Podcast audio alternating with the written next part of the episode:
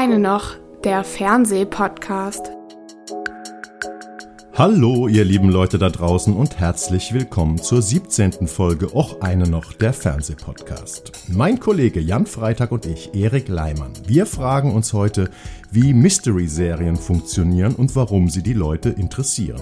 Aus aktuellem Anlass natürlich, denn Bald startet bei Netflix 1899, die bislang teuerste deutsche Serie überhaupt. 1899 ist ebenso im Genre Mystery zu Hause wie das Sky Original Souls, äh, womit in diesen gleich äh, in diesen Tagen gleich zwei groß gedachte Geheimnisserien starten. Wie wird die Welt auf diese Rätselgeschichten aus Deutschland reagieren? Denn beide Serien sind durchaus für ein internationales Publikum gedacht. Das mit dem internationalen Publikum das zudem garantiert sehr groß sein dürfte, gilt natürlich auch für die fünfte Staffel des Netflix-Hits The Crown, der zwei Monate nach dem irdischen Ableben der Queen deren fiktionale Lebenserzählung in den 90er Jahren fortsetzt. Ist The Crown noch so gut wie früher oder lässt die Faszination der Serie nach, je näher wir uns vom Mysterium, beziehungsweise je weiter wir uns vom Mysterium der jungen Queen in die immer besser dokumentierte und auch persönlich erinnerte Gegenwart begeben? Das ist eine Frage, die ich mir gestellt habe und ich bin sehr gespannt darauf, wie Jan das sieht. Auch die Fußball-WM in Katar wird in dieser 17. Folge von auch eine noch der Fernsehpodcast am Ende nochmal ein kontroverses Thema werden, aber dazu dann zu gegebener Zeit mehr. Meine Eingangsfrage an Jan heute, an den sehr erkälteten Jan. Ich bin froh, dass er überhaupt da ist mit seinem Husten. Er hat hier schon einen heißen Tee stehen. Äh, meine Eingangsfrage an Jan ist eine ganz einfache heute. Lieber Jan, was ist toll und was ist scheiße an Mystery-Serien? Also, meinst du, was ich persönlich finde oder was, äh, was objektiv Ich bin immer an deiner persönlichen Meinung interessiert. Also, ähm, objektiv ist es ein bisschen, bisschen äh, leichter zu beantworten, glaube ich, als subjektiv, weil äh, was, was mich daran stört, ist oftmals die Tatsache, dass äh, es so selbstreferenziell ist und dass der, dass sich die, die Schock- und Gruseleffekte um sich selber drehen. Und da kommen wenn wir nachher auf, ähm, auf äh, eine Serie, die von den Machern von Dark, Macherinnen von Dark gemacht worden ist, zu sprechen kommen, ähm, da ist es radikal aus meiner Perspektive so, dass sie, dass sie sich, dass sie so ein bisschen im eigenen Saft köcheln und das stört mich immens. Deswegen mag ich so gerne ähm, so Suspense, Horror oder Grusel, der, äh, der ganz ohne Schockeffekte auskommt, sondern mehr so aus so einer, aus so, aus so inneren Verwerfungen, aus psychologischen Brüchen und so weiter. Und das deswegen toll, toll an Mystery ist, das ist einfach, dass ich mich gerne grusele. So. Ja, Du setzt jetzt so ein bisschen äh, Grusel und Mystery fast schon gleich, oder? Also ja, ich glaube, also Mystery soll ja auch immer, soll ja zumindest sowas wie eine, ähm, wie, wie, wie, so eine, wie so ein Unwohlsein vermitteln. Also Grusel ist dann so, es gibt ja verschiedene Genres, die so alles abdecken, also alle sozusagen alle Gänsehaut äh, Steillagen. Der, das ist so ein bisschen so das Horror ist für die für die leichteren äh, für, für die leichteren Geschmäcker oder für die äh, für die nicht ganz so anspruchsvolleren Geschmäcker, wo es halt richtig auf die Zwölf geht. Die nicht so viel nachdenken die und nicht mit Zetteln irgendwie genau. Szenarien und mit Pfeilen irgendwie aufmalen. Wollen. Ja, genau, wo dann halt wo da wird halt geslasht und da fliegen dann halt die Macheten und sowas und ähm, äh, Gruselstoffe ähm, arbeiten halt eher auf Suspense-Ebene, eher psychologisch und Mystery-Stoffe arbeiten eher damit, dass die Situation, in der sich die Menschen befinden, unerklärlich ist. Mhm. Und das muss am Ende zwar nicht gruselig sein, aber ich glaube, Unbehagen. Unbehagen soll es eigentlich immer auslösen. Ich weiß gar nicht, wann ich den Begriff äh, Mystery zum ersten Mal gehört habe. Es könnte sein, dass das äh, im Zusammenhang mit der Serie Lost äh, gewesen ist, äh, von der ich ganz sicher angenommen habe, dass sie in den 90ern gelaufen ist. Aber ich hatte ja ein Gespräch mit den, äh, mit den beiden Dark- und 1899-Machern und ich hatte schon mal im Text geschrieben, äh, dem Mystery äh, Urhit aus den 90ern habe ich gesehen, oh, die Serie lief von 2004 bis 2010, ist also eigentlich noch gar nicht so lange her.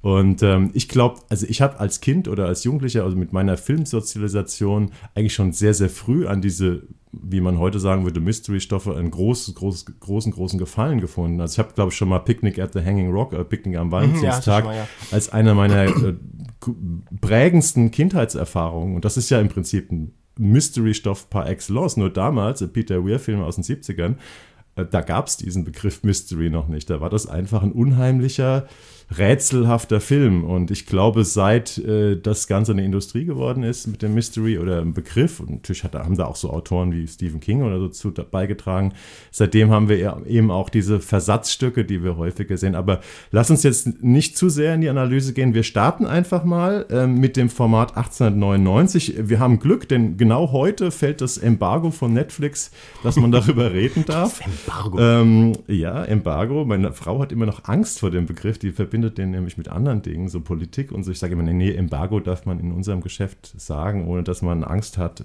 beziehungsweise solange man das Embargo nee, einhält. Ist eine, ist eine Liefersperre am Ende. Ja, genau, eine, eine, eine Redesperre. Also es sind 1899 sind acht Folgen, circa 60 Minuten und die könnt ihr ab Freitag, 18.11 komplett bei Netflix sehen. Und ja, Jan erzählt mal ein bisschen, äh, worum es äh, in der Serie geht. Ja, das ist äh, gemacht von den Godparents of German Mystery, wenn man so will. Ich glaube übrigens nochmal kurzer Schlenker zurück. Ich glaube, dass bei Twin Peaks äh, hierzulande der Begriff der Mystery äh, erstmals aufgekommen ist. Und das war schon in den, acht, äh, in den frühen 90er Jahren. Und in den USA ist der Begriff sehr viel gängiger und wahrscheinlich auch schon sehr viel länger gebräuchlich. Aber hier mm, in Deutschland aus deutscher Produktion ist er tatsächlich, glaube ich, durch, durch ähm, Jantje Friese als Autorin und Baran Boda genau wie man den ausspricht. Ähm, man nennt ihn Bo. Bo, ja, ich wusste nämlich genau, weil dieses Bo ja. ja klein geschrieben wird, wusste ich gar nicht, ist es Teil des Nachnamens oder Also Teil sie nennt ihn Bo und die Leute bei, äh, die den Film promoten, nennen ihn auch alle Ich würde mich auch Bo nennen ja. würden, äh, lassen, wenn ich einen Bo im Namen hätte. Auf jeden Fall, ähm, die beiden er als Regisseur haben ähm, mit der Serie Dark, ist noch gar nicht so lange her, fünf Jahre, haben sie 16 oder 15 oder 16 haben sie angefangen ja. mit der ersten Staffel. Ähm, da haben sie, haben sie das, äh, das, das Mystery-Genre in Deutschland auf völlig neue Füße gestellt. Äh, ob diese Füße gut oder, äh, gut oder schlecht tragen, das gibt es verschiedene Ansichten von. Die meisten Leute mögen es sehr gern, was sie machen. Es ist extrem erfolgreich gewesen, Dark, auch weltweit. Das hier ist ähm, nicht jetzt nicht wirklich verlinkt mit Dark, aber hat eine ähnliche Atmosphäre. Es geht los damit, dass im Jahre 1899, also dem titelgebenden Jahr, ein Auswandererschiff, ich nehme mal von, von Hamburg oder Bremen aus. Nee, es ist, äh, es ist von äh, Southampton, glaube ich. Achso, also, also ist, ja, England. Aber es ist ein deutsches. Äh, es ist ja, ja das wird ja Crew. in der ersten Folge erklärt, weswegen die Hälfte der Besatzung deutsch ist. Das, das Schiff war früher in der Deutsch bei einer deutschen Reederei beheimatet und es ist von der englischen Reederei gekauft worden und deswegen haben wir an Bord diesen Mischmasch aus teilweise noch diesen deutschen Kapitän und seine alten Besatzungsmitglieder und die, die Passagiere sind ja sowieso sehr international. Sehr international, die Fahrt. Entschuldigung, das könnte öfter passieren, dass ich mich mal räuspern muss, aber eigentlich geht es mir du musst dich dann auch nicht immer entschuldigen. Nee, wir wissen jetzt, dass gemacht? du Husten hast. okay. Ähm, dieses Auswandererschiff fährt also nicht von Hamburg, sondern von Southampton nach New York und ähm, hat insgesamt 1600 Menschen an Bord, also äh, Crew groß, und Passagiere, ja. erste und dritte Klasse. Ich weiß gar nicht, ob es eine zweite gibt, also eine Luxusklasse und so eine Holzklasse, vier Decks äh, unter der Wasserlinie. Und äh, plötzlich erhält dieses äh, Schiff Funksignale von einem Schwesterschiff, also von, aus derselben Reederei, das seit vier Monaten verschollen ist und eigentlich auch schon abgeschrieben wurde. Niemand wusste, wo es ist. Spielt wahrscheinlich im Bermuda-Dreieck oder sowas. Nicht ganz geklärt am Anfang. Und ähm, der Kapitän dieses Schiffes, Herr Jansen, gespielt von Andreas Pietschmann, der bei, äh, bei Jantje Friese und Baramboda sehr gerne mitspielt, der äh, entschließt sich dazu, dieses Schiff zu suchen, fährt dorthin, findet ein Geisterschiff vor, in dem äh, kein Mensch ist, außer einem kleinen Jungen. Man muss aufpassen, nicht zu viel zu spoilern, aber ich glaube, das kann man sagen. Äh, ist kein Mensch mehr an Bord, bis auf einen kleinen Jungen, der eine äh, schwarze Pyramide dabei hat. Und damit ist die Geschichte eigentlich auch schon rundherum erzählt, denn er wird mit an Bord genommen, also an Bord des, äh, der Kerberos, die, des funktionierenden Schiffes. Die Prometheus liegt daneben die Dümpe so ein bisschen nebeneinander das her. Das ist das verlorene Schiff. Ne? Das verlorene Prometheus Schiff. Sieht ganz genau identisch eigentlich aus. Sieht ne? identisch aus, ist aber nicht runtergerockt wie nach vier Monaten, sondern sieht runtergerockt äh, wie nach 40 Jahren aus. Dachte ich auch, ja. Und ähm, der Junge kommt an Bord und äh, das ist der Moment, wo äh, sich in diesem äh, auf diesem Schiff, also auf der Prometheus, dem äh, funktionsfähigen Schiff, all das entlädt, was in diesen ganzen äh, Mystery Cosmen, wie auch zum Beispiel Dark, äh, so wesensgebend ist. Nämlich, dass die Leute, die dort sind, äh, alle augenscheinlich nichts miteinander zu tun haben, weil es halt Passagiere auf einem Auswanderungsschiff sind, aber trotzdem irgendwie alle dunkle Geheimnisse mit sich rumtragen und plötzlich, äh, plötzlich falsche Identitäten offenbaren und irgendwie auch teilweise miteinander bekannt sind, miteinander zu tun hatten und es äh, offenbart sich dann halt so ein Panoptikum der Skurrilitäten verschiedenster Personen und Persönlichkeiten, die miteinander in Kontakt treten und das ganze Mystery halt auf einem Schiff, dass auf dem plötzlich richtig merkwürdige Dinge passieren. Vor allem auf dem abgewrackten Schiff. Und mehr kann man darüber nicht sagen, weil das ist halt einfach, je mehr man sagt, desto mehr Licht bringt man ins Dunkel, dass mir kurzer, kurzer äh, so Link in meiner Bewertung von Anfang an mal so richtig auf den Sack geht. Hm. An was hat dich diese Filmhandlung am Anfang erinnert, der Plot? Oha. An welche beiden sehr berühmten Filme? Diese Frage habe ich auch Baran Aber nicht der Untergang der Poseidon, oder? Nein, nein, nein. nein. Erzähl mal, ich weiß es naja, nicht. Naja, wenn es losgeht und man diese, dieses Schiff äh, sozusagen kennenlernt durch die Augen der Kamera und diese sehr unterschiedlichen Personen, Oberdeck, Unterdeck, denkt man natürlich erstmal an Titanic. Ja. Ähm, und, ja, äh, und der, der Plot, dass da ein verlorenes Schiff ist, was ein Signal aussendet und man denkt, oh, da sollte man vielleicht besser nicht hinfahren, aber natürlich fährt man hin, ist natürlich der Urplot von Alien. Ne? Ah. Also, hast du, hattest du gar keinen alien -Assoziation? Nö, ich hatte gar keinen alien -Aspekt. Dass man dann durch dieses äh, Geisterschiff mit so einer kleinen äh, Delegation und Taschenlampen oder, oder Laternen oder was sie damals noch hatten, durchgeht und äh, nee, gar, um jede Ecke irgendein in was Schreckliches erwartet. Das ist der Urplot von. Okay, also sehr kluger Gedanke. Auf jeden Fall hat der, ist mir gar nicht gekommen, aber äh, vielleicht käme ich dann auch schon, bevor ich dich frage, wie du es findest, zu, dieser, zu diesem Aspekt, ähm, dass ich von, von Minute zwei, zweieinhalb ungefähr genervt war von dem Format. Mhm. Ich, ich, weiß, ich weiß, dass es sehr, dass es sehr, sehr, ähm, sehr großes Publikum hatte, diese Art von Mystery schätzen. Aber was mich daran stört, an, an der Art und Weise, wie Baron Bo da diese äh, Drehbücher von, von Jan Friese umsetzt, ist, dass er den Geschichten nicht eine einzige Sekunde Helligkeit, nicht eine einzige Abweichung dunkel, ja. von, mhm. der, ähm, von, der mysteriösen, äh, von, von der mysteriösen Grundgeschichte gönnt. Es ist die ganze Zeit dreut irgendwas. Die ganze Zeit liegt dieser wirklich gute Soundtrack von Ben Froster drüber, ja. der, der sehr vielschichtig ist, der, der auch richtig, der auch richtig, richtig Tricks und Gimmicks macht. Manchmal klingt er so wie so eine, wie so eine falsch aufgelegte Schallplatte, manchmal wie, wie so Techno, manchmal ist da Popmusik. Der ist sehr so. elektronisch, der Soundtrack. Ne? Und ich hatte, ich kannte diesen Ben, ben Frost nicht, aber der hat auch schon die Musik zu Dark gemacht. Also ja. es ist sehr, sehr prägend, die Musik. Ich glaube, die zweite Mystery-Serie, über die wir heute sprechen, da ist die Musik spielt auch eine große Rolle, ja. aber, aber das ist eine ganz andere Art von Musik. Das ist eine Art von elektronischem Soundtrack, äh, die aber auch mit so Songversatzstücken teilweise arbeitet. Überhaupt spielen Songs ja eine große Rolle, weil immer an jedem, ähm, habe ich gar nicht hier mein Skript stehen, aber fällt mir jetzt wieder ein, weil ich habe auch tatsächlich alle sechs Folgen, die wir angucken konnten, gesehen.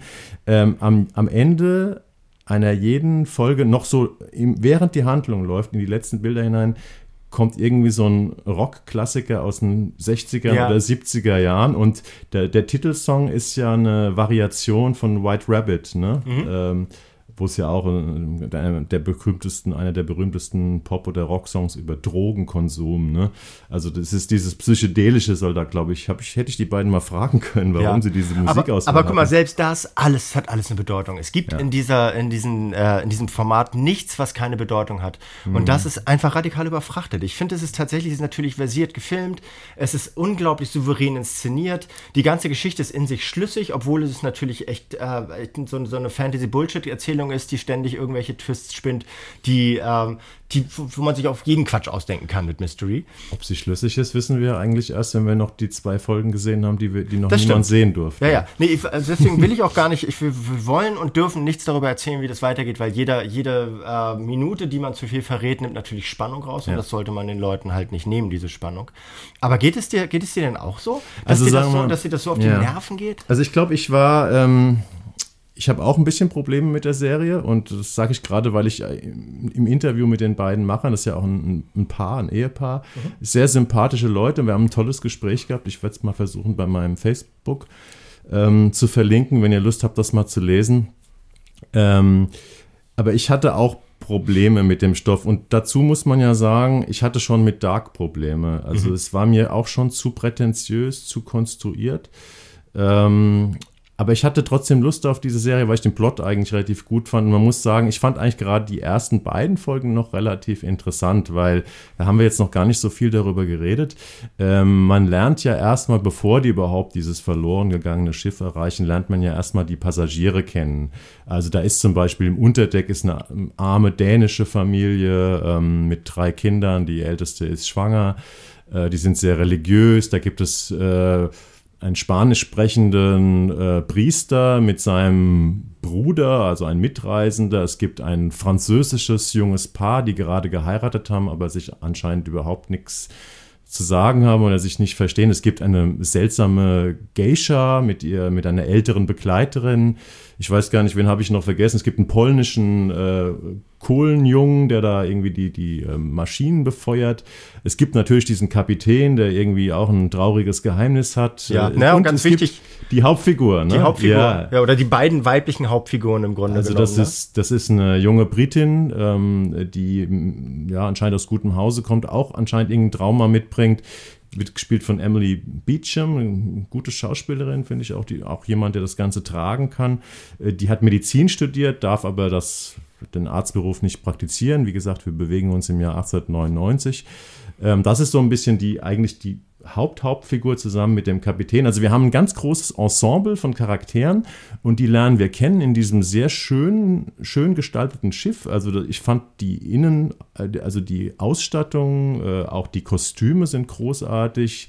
Die Bauten innen drin sind toll und man guckt dem gerne zu. Und äh, ich finde eigentlich, dass es erst etwas später dann so ein bisschen Setzkasten oder Bau, Baukasten-Mystery wird, wenn, man, wenn wir die alle kennen und wenn dann Sachen passieren, ja, die eben in Mystery passieren. Ja, aber es ist halt, also die, diese Frage nach Form follows Function, Function follows Form. Hier ist es halt tatsächlich so, dass die, ähm, dass, dass die Ausstattung die die Oberhoheit hat, permanent. Also die Ausstrahlung, die Ausstattung, ähm, die Kulisse, dieses mangelnde Licht. Ist, ich weiß, ich glaube nicht, dass die mit Naturlicht drehen, sondern die drehen einfach mit echt richtig wenig Licht. Also ja, dunkeln viel ab mhm. und, äh, und machen viel, machen viel so Dimmerbeleuchtung. Und das ist einfach so, so dunkel ist es dann nicht. Und man kann auch Gruseleffekte erzeugen, indem es, also bestes Beispiel ist Twin Peaks. Twin Peaks hat unglaublich lichte Momente und ist trotzdem mhm. ständig bedrückend. Und das sind so, das sind so die, äh, die, diese, diese Tools, die diese beiden einfach abgelegt haben. Die haben sie aus ihrem Werkzeugkasten rausgenommen und das stört mich dann. Du dann, kritisierst dann, aber jetzt nicht die Dunkelheit an sich, oder? Nein, ich kritisiere, dass diese Dunkelheit als permanentes Stilmittel eingesetzt wird, ja. um, um, um dunkle Gedanken hervorzurufen. Okay. Mhm. Und das ist einfach billig. Also ich mhm. finde, das ist, wenn, wenn du die teuerste Serie der deutschen, der deutschen fiktionalen Geschichte machst, dann 50 kann ich. 50 Millionen angeblich hat die erste Staffel gekostet. Ja, ist brutal viel Geld, also zumindest für, für hiesige Verhältnisse brutal viel Geld. Dann, äh, dann, dann erwarte ich einfach, dass sie, dass sie sich nicht so sehr auf ein Genre einschießen und sich dir und, und dazu nicht dazu in der Lage sind, dieses Genre wieder zu verlassen. Aber wie gesagt, das ist mein Geschmack, weil ich weiß, dass, dass Dark weltweit richtig eine richtig äh, solide Fanbase hatte, bis in die dritte Staffel hinein. Und äh, ich glaube, das wird auch hier passieren, weil du sagst, das, das ist völlig richtig, was du sagst. Äh, die, die, Charakter, äh, die Charaktere, die sie darstellen, finde ich hochinteressant und sehr, sehr vielschichtig und ja. auch gut gespielt. Der Cast ist international. Die haben alle, also so von bei den Factsheets von äh, von, ich weiß nicht, welche Agentur das betreut hat, waren halt die, in Klammern, die Serien, wo die mitgespielt haben. Das ist alles, was halt im Serienwesen irgendwie Bedeutung hat in den letzten Jahren, hat dieser Cast irgendwie seine Rollen gespielt und das, die machen das auch alle sehr gut. Und es ist hervorragend ausgestattet, es, es ist fantastisch gefilmt. Aber halt alles immer in Zeitlupe, alles immer so leicht sediert, alles leicht verlangsamt, alles zu dunkel. Und das ist manieriert. Ich glaube, dafür ist der Begriff manieriert oder selbstreferenziell ja. erfunden worden. Das, also mein, meine Tasse Tee ist es nicht. So.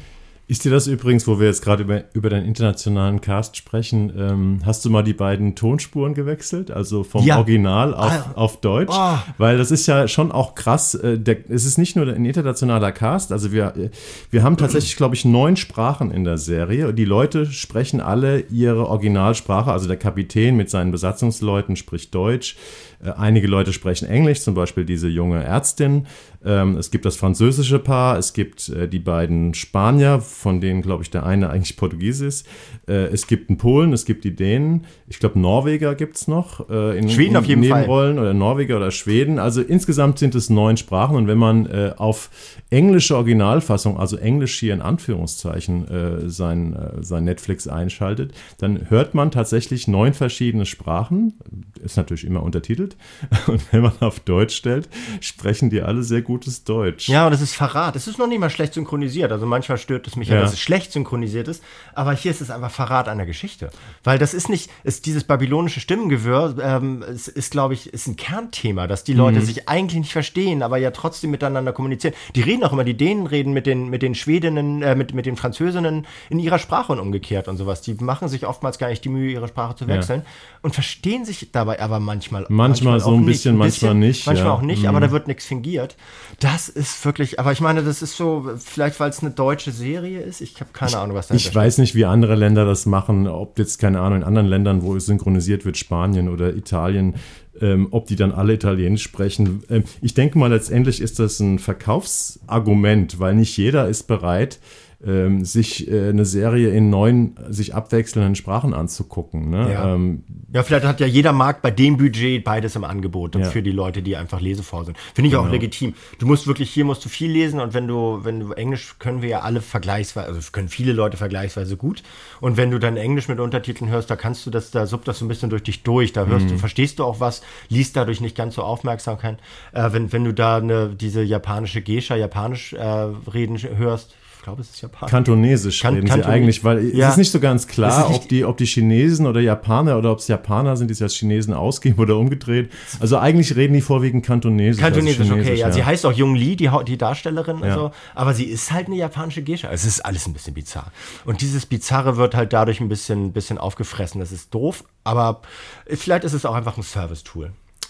Ist dir eigentlich, hast du dich mit der Produktionstechnik, mit dieser The Volume-Technik äh, beschäftigt? Hast du darüber gelesen? Erzähl mal.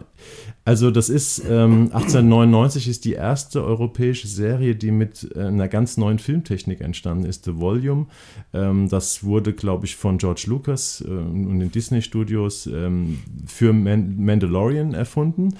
Und ähm, ich hoffe, ich kann es einigermaßen erklären. Normalerweise werden ja diese ganzen fantastischen Sachen mit Bluescreen gefilmt. Das heißt, die, die SchauspielerInnen bewegen sich im luftleeren Raum vor blauen Hintergründen und dann wird das alles, der ganze Hintergrund dazu errechnet und kreiert.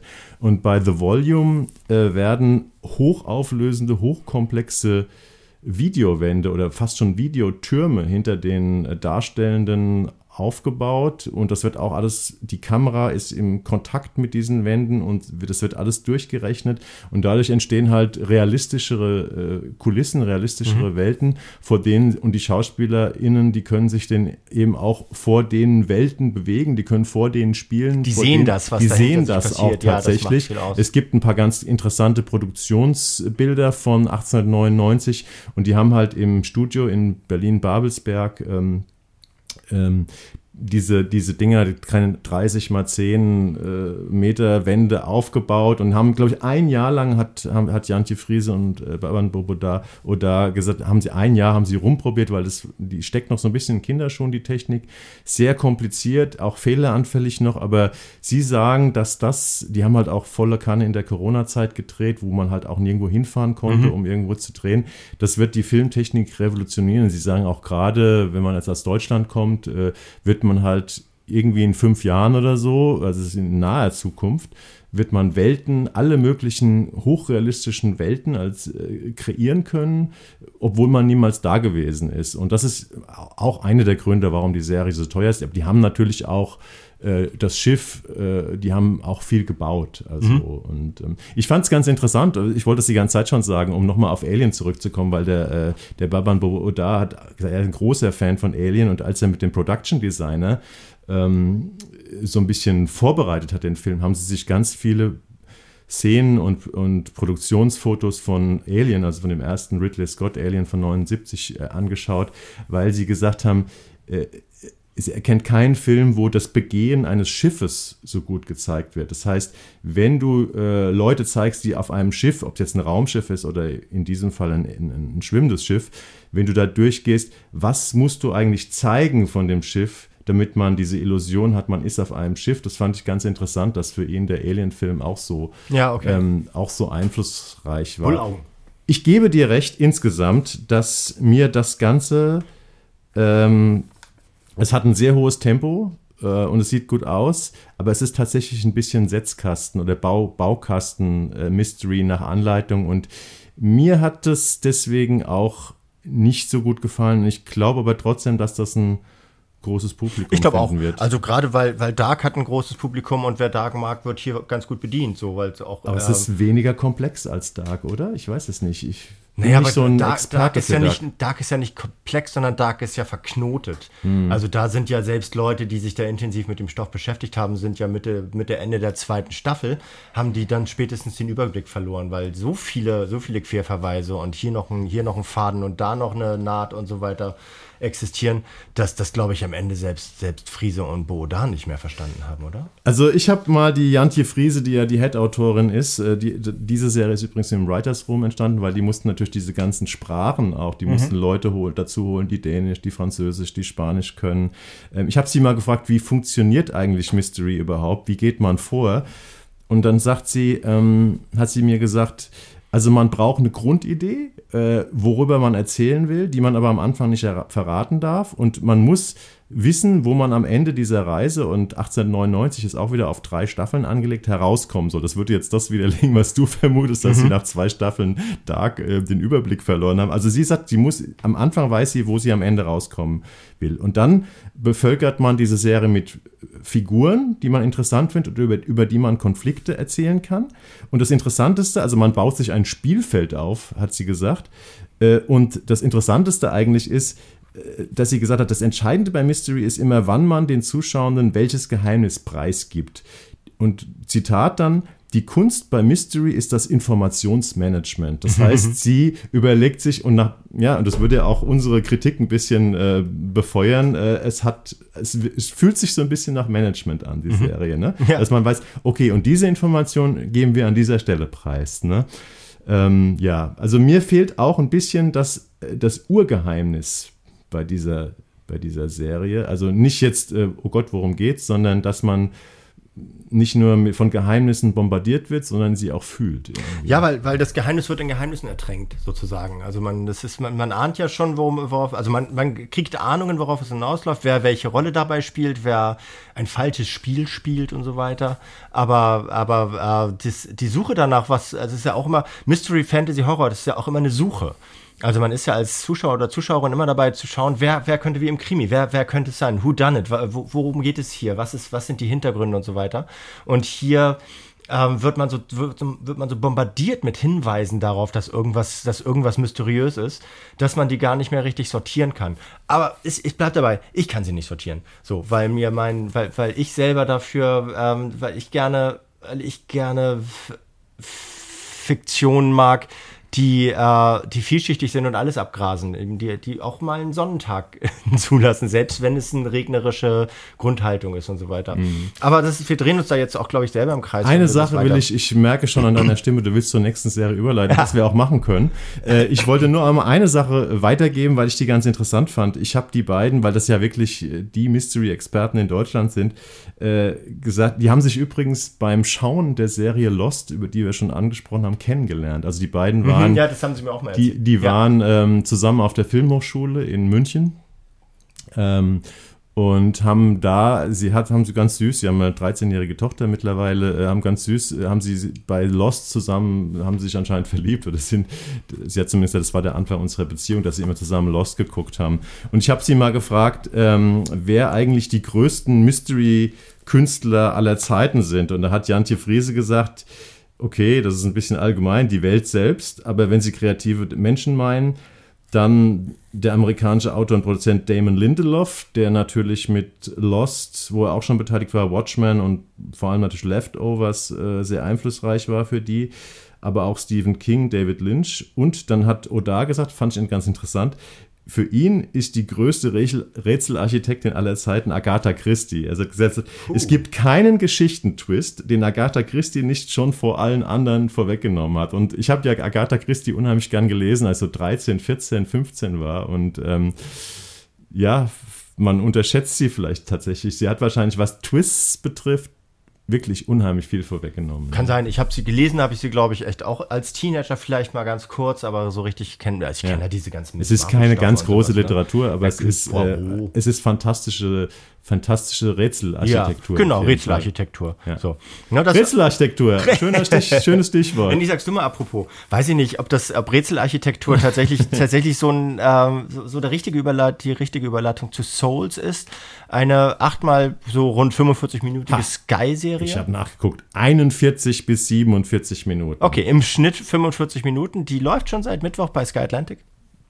Und ähm, ist, wo wir gerade vor zwei Wochen über, die, über das Format Another Monday gesprochen haben, ist wieder eine bisschen gespoilert, aber es klärt sich tatsächlich relativ zügig in der ersten Folge auf. Eine Zeitschleifengeschichte. Es geht um die äh, deutsche Ellie, gespielt von Julia Koschitz, die äh, in Stockholm lebt mit ihrem Mann, äh, der gleichzeitig Pilot ist, gespielt von Lawrence Rupp, den vielleicht einige Leute gerade kennen aus der Barbaren-Folge, wo er den äh, Arminius spielt. Ist ein Österreicher, ne? Der mhm. ist gerade so ein bisschen am Kommen. Ist ein Kommen, guter Schauspieler. Ja. Auch, mhm. hier, auch hier ein guter Schauspieler. Der ist Pilot ähm, und äh, steigt in eine Maschine, die ich muss es sagen, weil wenn wir, wenn wir das nicht sagen, ist es Quatsch, dann kann man gar nicht reden, aber die abstürzt und äh, dem Vernehmen nach und der öffentlichen Wahrnehmung nach abstürzt, weil Terroristen an Bord sind und äh, sich die, wie damals der Flug 93, äh, der irgendwie in der Nähe von Philadelphia oder äh, aufs Feld geflogen ist äh, während 9-11, das, äh, die Besatzung und die Passagiere gemeinsam dafür sorgen, dass dieses äh, Flugzeug nicht irgendwo reingesteuert wird, sondern eben äh, wassert und dabei alle ums Leben kommen. Und diese Ellie ähm, erlebt diesen Tag immer wieder aufs Neue, wo sie morgens im Bett erwacht und weiß, dass dieses Flugzeug abstürzen wird mit ihm und sie will ihn daran hindern, ähm, dieses, äh, in dieses Flugzeug zu steigen. Das ist ähm, so ein bisschen die Rahmengeschichte, ähm, korreliert allerdings mit, äh, mit noch so drei anderen Frauenschicksalen, äh, wenn man so wenn man so will. Denn zehn Jahre später, das spielt auf drei Zeitebenen, zehn Jahre später, das, was glaube ich so Ende der Mitte, Ende der 90er Jahre dürfte das sein, so vom Styling her, ich bin mir nicht ganz ja, sicher. So um die Jahrtausendwende vielleicht, ja. Um die Jahrtausendwende. Oder frühe Nullerjahre, ja. Ja, mhm. also ungefähr so ein Teenagerleben später ähm, behauptet der Sohn von einer Frau, gespielt von Birgit Hopmeier, er sei äh, der wiedergeborene Pilot von damals. Und äh, gleichzeitig gibt es noch eine, einen dritten Twist, nämlich einer Frau namens Lynn, gespielt von Lily Apley, die in so einer Near-Future-Umgebung, also so irgendwann innerhalb der nächsten zehn Jahre oder sowas, ähm, auf einen, auf so, einen, auf so einen Sektenführer, Guru, ich weiß nicht, wie man ihn bezeichnen soll, ich weiß auch nicht, ob ich ihn näher bezeichnen möchte an dieser Stelle, namens Sebastian, gespielt von Alexander Jovanovic, ähm, trifft, der wohl offenbar mit seiner, mit seiner Community so etwas wie Dimensionssprünge organisiert. Das heißt, den, den Menschen dazu verhilft, dass sie zwischen verschiedenen äh, Körperlichkeiten, Zeitebenen und so weiter hin und her springen können. Das sind so Sachen, mehr, mehr kann man darüber nicht verraten, mhm. aber diese drei Frauen äh, Schicksale sind miteinander ähm, verlinkt und ähm, äh, bewegen sich aufeinander zu innerhalb dieser, ähm, dieser, dieser Erzählung das ist, für mich war erstmal wieder der Faktor ähm, Zeitsprung oder, äh, oder äh, wie soll man es nennen, äh, Zeitschleife, so wie Amnesie und sowas, ein relativ wohlfeiler Trick, um äh, sich eine wilde Geschichte konstruieren zu können, die man mit, der, mit, den Regeln der, ähm, mit, der, mit den Regeln der Wissenschaft nicht erklären kann. Hier allerdings, ähm, kleines bisschen gespoilert, kriegt die Geschichte ähm, so nach Ende, Ende dritter, Anfang vierter Folge plötzlich, ein, äh, plötzlich eine Wendung, die sich davon ein bisschen entfernt und großartig ist. Mhm. Finde meine, meine Meinung, äh, das, äh, am Anfang denkt man ein bisschen, oh Gott, schon wieder.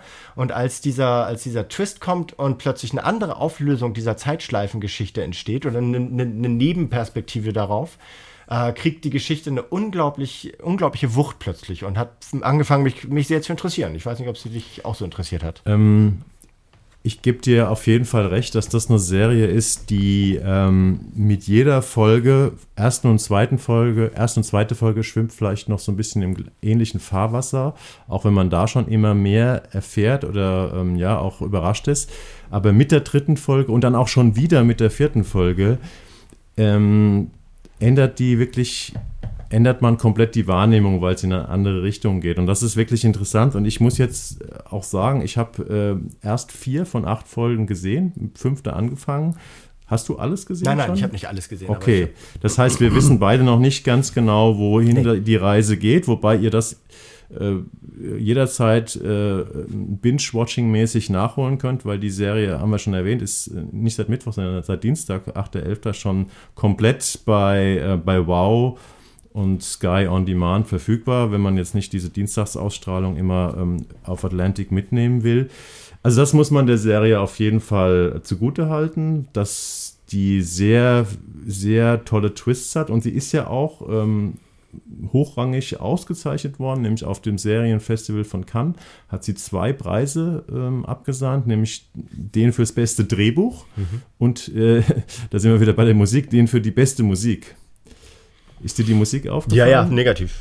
Ist dir negativ ja, aufgefallen? Ja, ich, okay. mochte, ich mochte sie nicht. Ich mir sie nicht ja, ich fand sie sehr, also es ist ein orchestraler Soundtrack, mhm. ist von einer äh, noch relativ jungen deutsch-russischen Komponistin. Ich habe den Namen jetzt gerade nicht parat, die auch schon äh, diverse Preise gewonnen hat. Äh, also die, äh, die inszeniert sehr wuchtig, aber ich finde kompositorisch ziemlich gut. Also ja. deswegen ist es sehr, ähm, ist es, das wird zusammen mit den auch sehr guten Bildern, ich finde die Serie ist auch herausragend gut gefilmt. Ist gut gefilmt, ja. Ähm, ist das schon mal ein, ein Fund, mit dem Souls wuchern kann. Tolle Musik, also auch Geschmackssache, aber es ist wirklich ähm, von Produ Production Value, wenn man Musik mal als Production Value bezeichnet, und von den Bildern ist es schon mal ein, ein tolles Paket auf ja, jeden Fall. Ne? Wie hat dir die Geschichte, wie hat dir das Drehbuch, das ausgezeichnete Drehbuch gefallen? Abseits von den, ähm, von den Twists. Ich, es ist eine interessante Dialogregie zum Beispiel. Ich finde, dass die Menschen da auf eine sehr originelle Art miteinander kommunizieren und teilweise auch eine, eine, sehr, eine sehr glaubhafte Art miteinander ja? kommunizieren. Also auch sowas zum Beispiel diese, diese ähm, Mutter-Kind-Gespräche ähm, zwischen, zwischen der Birgit Hubmeier und ihrem Sohn. Da kommen so Situationen, wie sie ähm, wenn, wenn er in sein Zimmer geht und die Tür hinter sich zuknallt und so weiter, so wie die Mutter darauf reagiert, ähm, das kenne ich aus meiner eigenen Erfahrung, so reagieren Eltern darauf, wenn, sie merken, dass sie an ihre Kinder nicht rankommen. Also da sind sehr feine, feine Dialogregie-Ebenen drauf vermerkt, die, ich, die mir gut gefallen haben. Was, also, bist du skeptisch? Oder? Ja, ich, ich habe so ein bisschen Probleme mit der Serie, weil ich äh, finde, dass die Geschichte wirklich sehr interessant ist, hm. dass die Serie unheimlich gut aussieht, dass sie tolle Twists hat. Und ich habe trotzdem immer wieder zwischendurch festgestellt, dass ich in den kleinen Szenen ähm, oft nicht so dabei bleibe. Und ich fand eigentlich gerade die Dialoge nicht so herausragend gut geschrieben, aber es ist dann vielleicht Geschmackssache. Du, du fandst sie gut. Ich hab, hm. fand sie nicht immer glaubhaft. Es ist interessant, äh, deswegen bin ich auch so unentschieden bei der Serie, äh, die übrigens herausragende Kritiken überall bekommt. Mhm. Also de deutsches Feuilleton, ich glaube, ich habe nichts Negatives gefunden, äh, stattdessen aber sehr, sehr viel, sehr, sehr Positives und die Auszeichnung in Cannes und so weiter wird überall hochgelobt und normalerweise ist es ja oft so, wenn man so gespalten ist bei Serien, dass einem äh, vielleicht kleine Szenen oder kleine Aspekte gefallen und das große Ganze stellt einen nicht so zufrieden. Und hier ist es komischerweise anders. Ich finde das große Ganze eigentlich sehr interessant. Äh, die Geschichte, äh, der Look und so weiter. Und oft gefallen mir so kleine Szenen nicht. Und ich weiß gar nicht, woran es liegt. Ich lässt mich so ein bisschen ratlos zurück. Ja, also mich hat nicht. vor allem diese, diese Zukunftserzählung, diese Near-Future-Erzählung, die, die ist in sich nicht schlüssig und die ist sehr, sehr aufgeblasen und die hat ein mhm. bisschen was von dieser, von deiner Lieblingsserie, möchte sie, glaube ich, atmen, diese von Severance. Ben Stiller mit, von Severance. Mhm. Die möchte auch so dieses leicht klinische, äh, klinische äh, Ambiente der, so, so einer sinnlosen, einer Sinnlosigkeit, einer, einer Sinnlosigkeit der, der menschlichen Interaktionen zeichnen. Und das macht sie einfach ein bisschen drüber. Also das ist mhm. so, man merkt, dass sie da, dass sie da sehr, sehr große Lust hat auf dieses Ambiente, das in, wohl in so einem alten Hotel spielt. Also diese Sekte ist in so einem alten Hotel untergebracht, wo sie aber so komische Kubusse gebaut haben, in denen halt bestimmte Menschen bestimmte Sachen erleben, damit bestimmte Dinge passieren. Man muss vielleicht nochmal sagen, das ist, glaube ich, nicht zu sehr gespoilert, diese Sekte. Warum gehen die Leute dahin? Die müssen vorher, ähm, also die, der Sektenführer und die, seine Jünger, seine seine, seine Chefjünger, die äh, achten immer darauf, dass die Leute sich vorher komplett aus ihrem alten Leben verabschieden, ja. dass die wirklich in Botschaften am Telefon oder sonst, bevor sie dann auch alles abgeben müssen, Handys und so weiter, sich von ihren Lieben verabschieden und sagen, ich gehe aus freien Stücken, ich äh, bin weg. Äh, die Idee, ich glaube, warum die Leute da hinkommen, ist, dass die sozusagen, die suchen eine Wiederbegegnung mit Verstorbenen oder wollen selbst wissen, ob es äh, Seelenwanderung oder sich selbst oder ihre Lieben in einer früheren oder späteren Inkarnation gibt. Und dieser Sektenführer, ich glaube, es kommt tatsächlich in der ersten äh, Folge raus, deswegen kann man sagen, äh, äh, gibt vor oder ist in der Lage dazu, diesen Kontakt herzustellen. Mhm. Deswegen laufen ihm seine Jünger zu. Und ähm, ich fand auch, dass dieses, das ist zwar ein sehr interessantes Setting, dieses Near Future Setting mit der Sekte. Aber ich finde auch, dass das teilweise ein bisschen prätentiös und nicht so hundertprozentig gelungen ist. Andererseits gibt es auch da schöne Bilder. Also auch ja. da sind wahrscheinlich die Meinungen verschieden. Ja, ja also absolut. Die Meinungen werden verschieden sein und es hat schöne, äh, schöne Elemente, es hat auch inszenatorisch und, äh, und von, der, von der Ausstattung her schöne, schöne Momente. Also es ist wirklich, es ist nicht lieblos gemacht. Nein, es ist so. eine sehr gut aussehende Serie. Eine gut aussehende Serie. Es ist dann so in dieser Near Future, die ähm, allein schon deshalb äh, schon ein bisschen noch auf sich warten lässt, weil selbst, selbst in, in den heruntergekommensten Gegnern ist sind alle Fassaden mit LEDs ausgestattet und zeigen da permanent Sachen in Dauerschleife. Gleichzeitig sind aber alle Autos und es fahren immer noch viele Autos Benziner. So, und das, da denke ich mir so, äh, nee, gebt euch doch mal Mühe, denkt doch mal nach, so. Und das, äh, das, das, ist so, das ist so eine sehr typisch deutsche Lieblosigkeit, finde ich, die, die so äh, einerseits unglaublich detailverliebt ist und andererseits aber so viele Dinge vernachlässigt, was in amerikanischen Serien echt nicht passiert. Da hm. achten die gar sehr, nicht sehr aufgefallen mit den, mit den Auspuffen. Ja, ist Gibt's so. da also, wirklich welche, ja? Ja, ja, so, also mehrere, es gibt mehrere Situationen, in denen, äh, wo, wo, Autos halt zu sehen sind und da ist nicht ein einziger Stromer dabei und so. Das ist einfach Quatsch. So, weil in, in spätestens fünf Jahren wird es echt nicht mehr viele von den Dingern geben, hoffen wir mal. Und das sind so, das sind so, so kleines, vielleicht ein bisschen Erbsenzählerei, aber daran merke ich, dass die Leute sich, äh, sich halt nicht bis, bis, äh, bis zum Grad von 100% Mühe gegeben haben, alles stichhaltig zu machen. Aber das tut der, finde ich, der, der, der Gesamtqualität dieser Serie gar keinen großen Abbruch. Aber auch da ist es so, es spielt halt stark mit diesen, mit diesen also ich habe, glaube ich, in meinem Text auch geschrieben, dass die wohl echt eine Überdosis Dark bekommen haben, die der ähm, Alex Eslam, der Alex der Show, Islam Showrunner ist der Showrunner. Kanntest du ihn vorher? Nö, kann ich nicht. Der hat auch echt, also das, seine, seine, ähm, seine Co-Writer aus dem Writers Room, die sind, waren, sind relativ, also haben schon äh, bekannte Sachen gemacht, ja, Slow, Slow, Slowborn, ja. hm. sowas. Also genau, die sind schon, die haben schon ein paar Sachen gemacht, die bemerkbar waren. Äh, ihn kannte ich vorher nicht. Aber es ist auch hier so, es ist, es ist dauerdunkel. Es muss die ganze Zeit irgendwie eine Stimmung erzeugt werden, die, äh, die besagt, die Leute hier sind in echt einer prekären Lage und müssen versuchen, da rauszukommen. Und das können sie anscheinend nicht vermitteln, wenn, wenn da gleichzeitig auch noch Leute echt gute Laune haben. Und das, mhm. äh, das ist, wie gesagt, mein, meine alte Leier, die ich jetzt eigentlich gar nicht mehr wiederholen möchte und damit jetzt auch Schluss mache. Gut, also wir haben äh, zwei Mystery-Serien gesehen, die uns nicht beide nicht komplett überzeugt haben, aber äh, du bist glaube ich, sehr positiv bei Souls.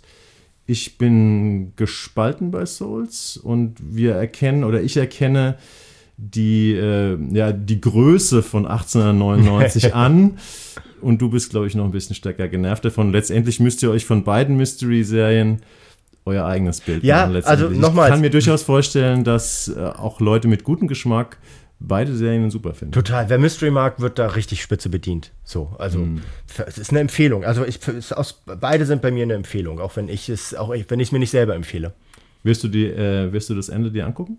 Ähm, ja, werde ich also man muss weiß, es machen, ne? wenn man so weiß, weit eingestiegen genau. ist. Man muss wissen, wie 1899 ja, aufgelöst ja. wird. Ich weiß auch, wie Souls ausgeht. Das war mir wichtig, das zu wissen, sowas. Und ähm, also das versuche ich ja tatsächlich immer so mindestens drei Folgen, wenn es mehr, mehr als sechs Folgen hat, mehr als drei Folgen am Anfang und die letzte Folge zu gucken, damit ich weiß, worauf es hinausläuft.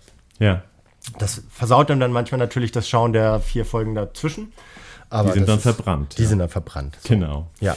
Ja, damit kommen wir zu etwas, was ähm, überhaupt nichts mit Mystery zu tun hat. Würde ich jetzt erstmal so fr frank behaupten. Ja, aber Fantasy.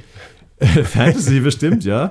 Äh, The Crown, äh, Staffel 5, klar, wir haben, glaube ich, noch nie über The Crown geredet, aber es kann auch sein, dass äh, die vierte Staffel, ich habe alle Staffeln gesehen, ähm, komplett, ähm, dass die sogar vor unserer Zeit angefangen hat. Ich weiß gar nicht, ob die jetzt zwei Jahre Pause hatten. Auf jeden Fall ist man mittlerweile bei Staffel 5 angelangt. Sechs sollen es ja am Ende werden. Es sind zehn Folgen. Die sind seit Mittwoch, 9.11. komplett bei Netflix verfügbar. Übrigens haben wir heute tatsächlich nur Serien, äh, wo man nicht Woche für Woche warten muss auf eine neue Folge, sondern die alle komplett verfügbar sind. Die The Crown-Folgen sind immer unterschiedlich lang. Diesmal gar nicht so eine große Variante zwischen 48 und 58 Minuten. Und äh, ja, das Ganze ist von Peter Morgan, der ja schon den Kinofilm Queen gemacht hat und der sozusagen ein Kenner des, äh, des äh, britischen Königshauses ist. Und ähm, ja, 1947 bis 56 war die erste Staffel, 56 bis 64 die zweite.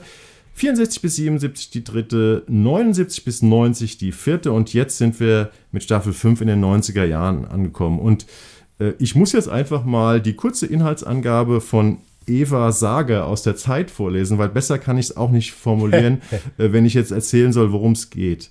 Mit Staffel 5 von The Crown begibt sich diese Erzählung nun in die von vielen sehnsüchtig erwarteten frühen 90er Jahre. Die schrecklichen Jahre, in denen der königlichen Firma samt ihrem Boss, der Queen, die Kontrolle über die Medien entgleitet. Die Monarchie hat mit einer Sympathiekrise zu kämpfen und Charles und Diana sind im Rosenkrieg. Imelda Staunton, die neue Queen, spielt eine resignierte Queen, Dominic West einen selbstgerechten Prinzen, der sich als ewiger Thronfolger verschwendet sieht, und Elizabeth Debicki eine wunderbar eigensinnige Diana, die der Firma langsam aber sicher den Krieg erklärt. Der einzige, der sich im Alter fast ausgeglichen seinen Kutschenfahrten widmen darf, ist Jonathan Bryce als Prinz Philipp. Damit habe ich nicht nur erzählt oder Eva Saga nicht nur erzählt, äh, ja, in welchen Jahren wir uns befinden und worum es geht, sondern auch, wer die neuen Rollen sind, weil das Prinzip bei The Crown, falls ihr es nicht oder noch nicht gesehen habt, habt ist ja immer zwei Staffeln haben den gleichen Cast. Mhm. Dann sind die halt Leute zu, ähm, zu jung sozusagen, um weiterzumachen. Und wir sind jetzt mittlerweile bei einer End-60er Queen, End-60er Queen angelangt. Und natürlich sind auch die ganzen anderen Protagonisten ähm, älter geworden. Wie, fangen wir doch mal so an, Jan. Wie fandest du den neuen Cast? Also ein bisschen schwierig. Also gerade weil der, der Cast zuvor ähm, teilweise ja wirklich brillant war und auch mit Preisen überhäuft wurde. Also das war hier ich fand beide Casts eigentlich von der Staffel 1 und 2 und auch 3 und 4 aber vielleicht tatsächlich der von der Mittelstaffel, von den beiden Mittelstaffeln noch besser, ja, kann sein. Ja, also hervorragend besetzt. Claire Foy ähm, als, als junge Queen, Olivia, Coleman als, als mittlere Queen, äh, war, war sensationell. Auch äh, von, äh, von Prince Charles, insbesondere Tobias Manzius, ähm, fand ich jetzt in der, in der vorigen, das in den vorigen beiden Staffeln. Ja. Äh, Philipp, mhm. mhm. Aber ähm, auch der, ich habe ihn gerade den Namen nicht, den, der junge Prinz Charles, der Schauspieler war auch ganz, ganz toll, ja. fand ich, ja. Also die waren, die fand ich großartig. Also ähm, auch hier äh, Josh, Josh O'Connor, das war der vorige äh, Prinz Charles, nicht äh, Tobias Menzies, mhm. das war, wie gesagt, ja. Prinz Philipp. Ähm, die fand ich alle ähm, herausragend, auch weil sie einerseits gar nicht so sehr Wert darauf gelegt haben, dass sie sich ähneln, also dass sie den Originalen ähneln, die aber trotzdem eine Ähnlichkeit aufge äh, aufgebracht haben, die äh, zumindest nicht zu abstrakt war. Ähm, zum einen haben sie sich jetzt echt ein bisschen gelöst von diesem Bedarf, dass die sich ähneln, ähnlich sehen müssen, insbesondere in, in Gestalt von Prince Charles, der sieht ihm wirklich gar nicht mehr ähnlich. ähm, der Dominic West. Dominic West, das ist der Typ aus The Affair, ähm, eine ganz schöne Serie ja. von vor ein paar Jahren. Also, also es gibt, glaube ich, kaum Leute, die sich so wenig ähnlich sehen wie Dominic West und äh, King Charles III. Ja.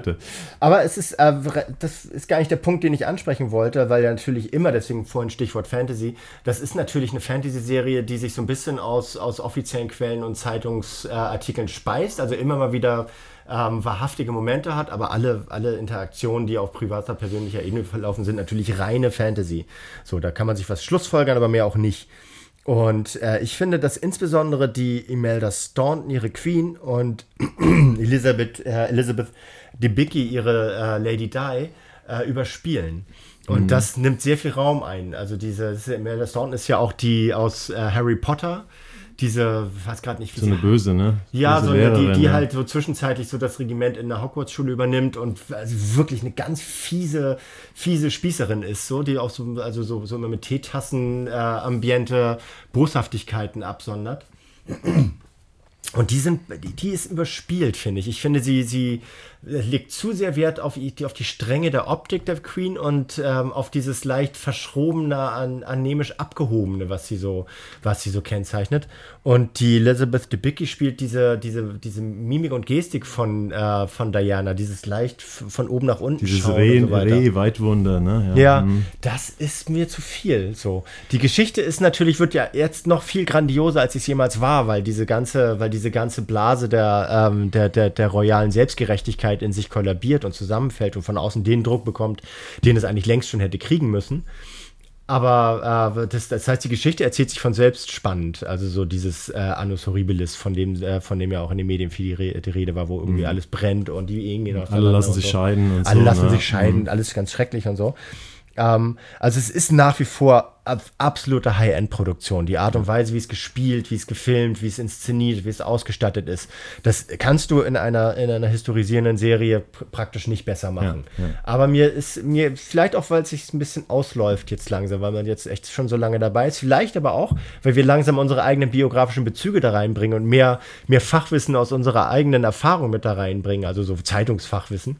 Vielleicht ist es deswegen, äh, hält es deswegen der Realität nicht mehr auf demselben Level stand. Ja, es ist genau das, was ich meinte in meiner Anmoderation mit der, ähm, äh, mit dem Mysterium, was man, also ich finde, aus den ersten Staffeln hat man noch unheimlich viel gelernt. Da wurde auch noch ein bisschen mehr über die Zeit und über das Land, über England und so erzählt. man, man musste auch mehr wusste. lernen. Ja, man ja. wusste es einfach nicht. Und mittlerweile ist man, gerade wenn man schon ein bisschen, ein bisschen älter ist, so wie wir beide, halt in einer Zeit angelangt, äh, die man selber schon ganz gut abgebildet sieht und ähm, die 90er und äh, damit ist natürlich ein bisschen Geheimnis flöten gegangen und natürlich auch ist das, ist das Geheimnis schon in der Zeit selbst flöten gegangen, weil die Medien immer mehr halt covern und es immer mehr zur, zur Soap und zur, zur, zur Yellow Press Geschichte wird, äh, dieses ganze Königshaus. Ich finde, ein Pluspunkt von der Serie neben dieser überragenden Optik, also das ist, man kann, das ist wirklich mehr, mehr High-End geht wirklich nee. nicht. Allein deswegen muss man das eigentlich gucken. Äh, die Bilder sind großartig. Äh, aber es gibt auch immer noch diesen Pluspunkt des Drehbuchs von Peter Morgan, der halt einfach zwischendurch tolle kleine Geschichten erzählt, auf die man nicht gekommen wäre, mhm. ähm, die er ausgegraben hat. Und natürlich spielt jetzt aber auch, um mal wieder die kritische Seite zu beleuchten, jetzt immer mehr ähm, eine Rolle, äh, wo man ein bisschen die echte Geschichte halt auch kennt, dass ähm, also dieses In-Between zwischen dokumentarischer oder quasi dokumentarischer Abbildung und, ähm, und diesen ganzen fiktiven Gesprächsszenen. Und da gab es ja zur neuen Staffel jetzt schon extrem viel Kritik, wo Leute gesagt haben, keine Ahnung, in der ersten Folge gibt es, glaube ich, ein Gespräch zwischen Prinz Charles und dem damaligen Premierminister John Major, wo der so ein bisschen der Prinz Charles andeutet, naja, er würde eigentlich das bevorzugt äh, ganz gut finden, wenn seine Mutter bald abdankt und er dann König wird äh, wo er sich praktisch so ein bisschen unwohl fühlt im Wartestand. Äh, Gott sei Dank wusste damals noch nicht, wie lange er noch warten muss. Aber da sagten zum Beispiel Leute, die sich auskennen, dieses Gespräch hat nie stattgefunden. Hat Und nie stattgefunden? Hat nie stattgefunden. Okay. Nee, hat nie stattgefunden. Und ähm, und da gibt es dann durch einige Szenen, äh, einige Behauptungen in der, in der Serie, die halt einfach frei erfunden sind, weswegen die Serie auch teilweise äh, ziemlich viel Kritik aus, ja, okay. Musste. Also ich habe es auch tatsächlich, die, die Kritik ist gewachsen mit den Jahren, weil natürlich ja. auch die Zeit der, der frühen Queen-Jahre äh, sind ja schon längst selbst in so, in so einen Märchenkosmos übergegangen. Also das ist schon so lange her, dass es da auch keine, also jetzt, jetzt durch den Tod von Philipp und äh, Elizabeth auch äh, schon, schon de facto keine Persönlichkeitsrechte mehr gibt, die es da zu verteidigen gäbe. Aber die sind einfach, das ist eine, eine verklärte Zeit, äh, die kannst du erzählen, wie du möchtest im Grunde genommen. Und ja. da trittst du niemandem auf die Füße. Jetzt ist es natürlich so, dass die meisten Protagonisten Protagonisten und Protagonistinnen noch leben und zwar äh, teilweise noch sehr jung sind, wenn man sich die, die beiden Söhne von, von äh, Charles und Diana anschaut, die ja, ja. auch eine, äh, eine, eine wachsende Sogar Rolle spielen. Der, äh, ich glaube, es ist die zweite oder die dritte Folge. Ähm, ich, ist ja, erzählt ja die Geschichte von dem ähm, Dodi Al-Fayed und ja. äh, ne, der mit Diana zusammen im äh, im, im Auto umgekommen ist äh, und seinem Vater, also eigentlich vorwiegend wird die Geschichte von seinem Vater erzählt. Sehr interessant und selbst der lebt ja noch. Ne? Ja. Der ist irgendwie Mitte 90 jetzt und ist, ähm, aber ich fand das sogar eine der besten, also eine der stärkeren Folgen, weil ja. es eben eine, eine, Geschichte erzählt wird, die man nicht so gut kennt. Eben diese Alphayet-Geschichte. Ne? Ich, also, ich, also, selbst solche Geschichten finde ich, finde ich interessant und man lernt natürlich auch immer noch ein bisschen was über Politik dazu. Also das ist, die ist sehr lehrreich, die Serie, weil sie sich sehr viel Mühe gibt, damit die politischen äh, Verhältnisse klar darzustellen. Also es war ja damals so mit dem, so die Queen und der, der damalige ähm, äh, Labour-Premierminister äh, Wilson. So, das, äh, ich hatte überhaupt gar keine Ahnung, dass da, ähm, dass es die, dass es da ein Verhältnis zu den beiden gibt. Und dann höre ich plötzlich, dass das einer der Ministerpräsidenten war oder Premierminister war, zu denen sie das beste Verhältnis war, mhm. obwohl sie definitiv keine, keine Labour-Anhängerin ist. Und dieses Verhältnis damals wurde sehr, sehr interessant beschrieben. Und dann ja, ja auch, die sind ja protokolliert gewesen, diese Gespräche teilweise. Das heißt, das hatte auch Hand und Fuß. Und hier ist es halt so das Verhältnis ähm, der Queen zu John Major oder später Tony Blair und sowas, da, da lernt man echt was, was darüber kennen, wie, wie diese, auch wie die Macht, Machtverhältnisse untereinander wirken und welche, welche Mechanismen es da gibt und sowas.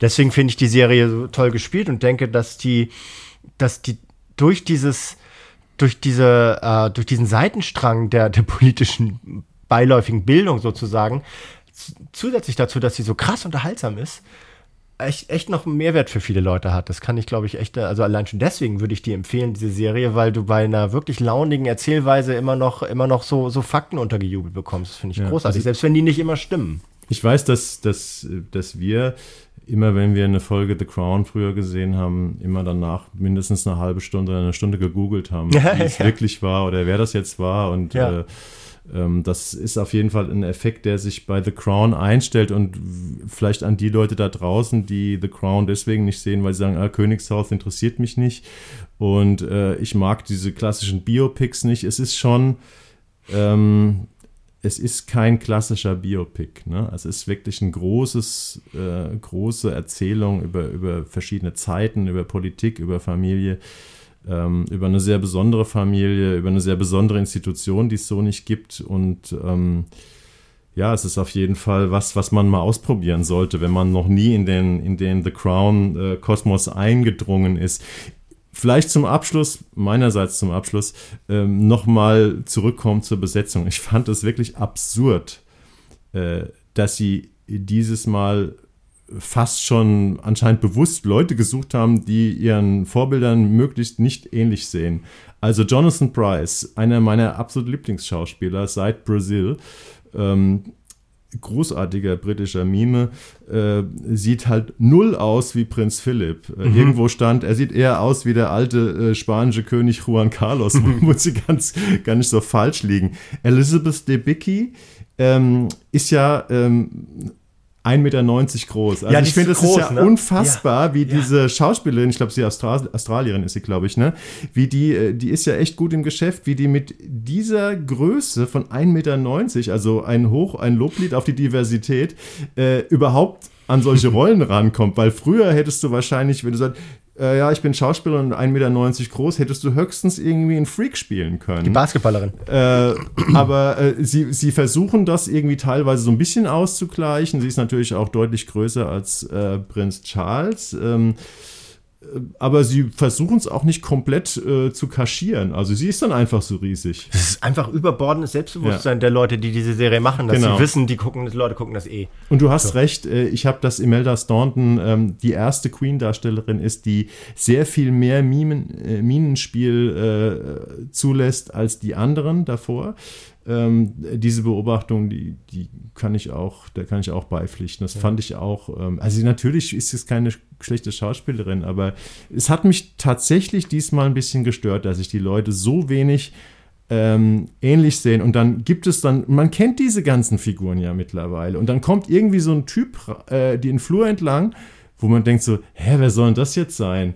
Und ähm, meine Mitschauerin sagte dann auf einmal, das ist aber jetzt nicht Prince Andrew, oder? der auch wirklich nur an der Frisur erkennbar ist. Ansonsten ja. sieht der Typ komplett anders aus. Und das trifft halt wirklich auf den gesamten Cast zu. Und mich hat das tatsächlich ein bisschen gestört, muss ich sagen. Ja, stört ein bisschen, aber also am Ende wird es aufgewogen. Also von daher glaube ich, dass sie so. Also gerade wenn man, wie ich jetzt, äh, auch die fünfte Staffel von, äh, von äh, The Handmaid's Tale gerade gesehen hat. Ach, du hast es durchgezogen so, mit ich Handmaid's Tale? Nicht, ja? ich, nicht ganz durchgezogen, so. Es war auch nicht alles verfügbar. Ähm, aber, aber das, was ich gesehen habe, so, da hat man viel eher das Gefühl, dass die Geschichte auserzählt ist. Ja, die hat aber man schon seit der Staff zweiten Staffel. Die erste Staffel war großartig ja. und ab der zweiten ging es, glaube ich, permanent bergab, sag genau. ich jetzt mal. Ging ja auch die Rotten Tomatoes Wertung und sowas ging, ging halt äh, konsequent nach unten. Aber nichtsdestotrotz, nichtsdestotrotz ist die Serie ja auch immer noch sehr beliebt und äh, auch, hat auch immer noch einen hohen Production Value und eine, eine, eine große erzählerische Dringlichkeit und Dichte. Aber ähm, The Crown 5 hat äh, isoliert betrachtet äh, eine Existenzberechtigung, die, dem, die, das, die das Zuschauen erleichtert. Auf und jeden Fall, ja. äh, the, the, the, Handmaid's Tale ist, äh, kann man gucken, wenn man sowieso drin hängt und sich jetzt äh, irgendwie nicht genug davon bekommt, aber fünfte Staffel kann mal so, mal so bedeuten. Ist das jetzt schon ein erster Screenshot, Handmaid's Tale? Äh, nee, nein, nein, nein, nein. Nee, okay. ich, fand, ich finde, der Handmaid's Tale ist nach wie vor eine, eine, eine, gute Serie, aber sie ist halt gemessen an dieser, an, dieser, an dieser Wucht der ersten Staffel, die wirklich viele Leute richtig umgehauen hat, zu Recht. Mhm. Ähm, das ist ja auch die Verfilmung eines großen literarischen Werkes, eines genau, abgeschlossenen Romans. Ja, ja, das, äh, das, das der äh, Werner Herzog hat das ja auch schon mal verfilmt und ja. so weiter. Ne? Also es ist ja, es ist ja kein Neuling sozusagen in der, ähm, in der fiktionalen äh, Kiste.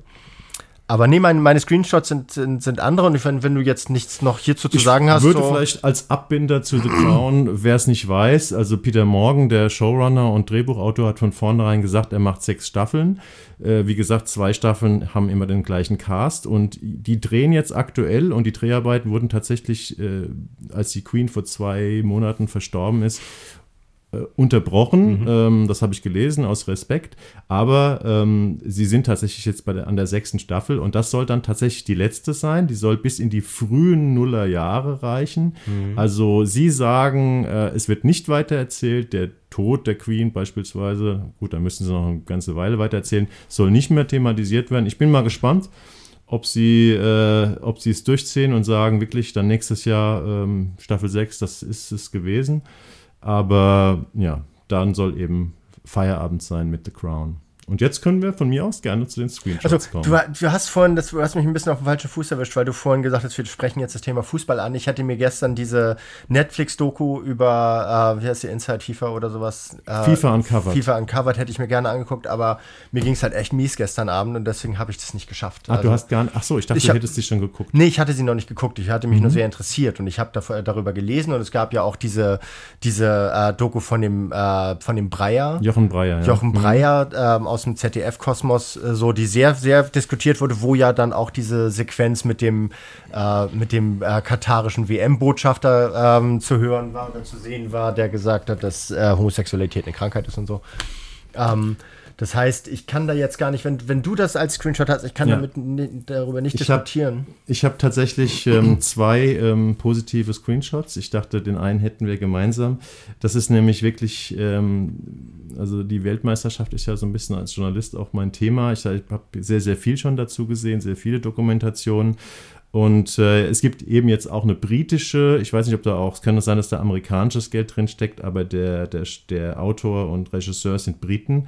Ähm, seit Mittwoch, 9. November, laufen vier Teile von FIFA Uncovered, eine Doku-Serie bei Netflix.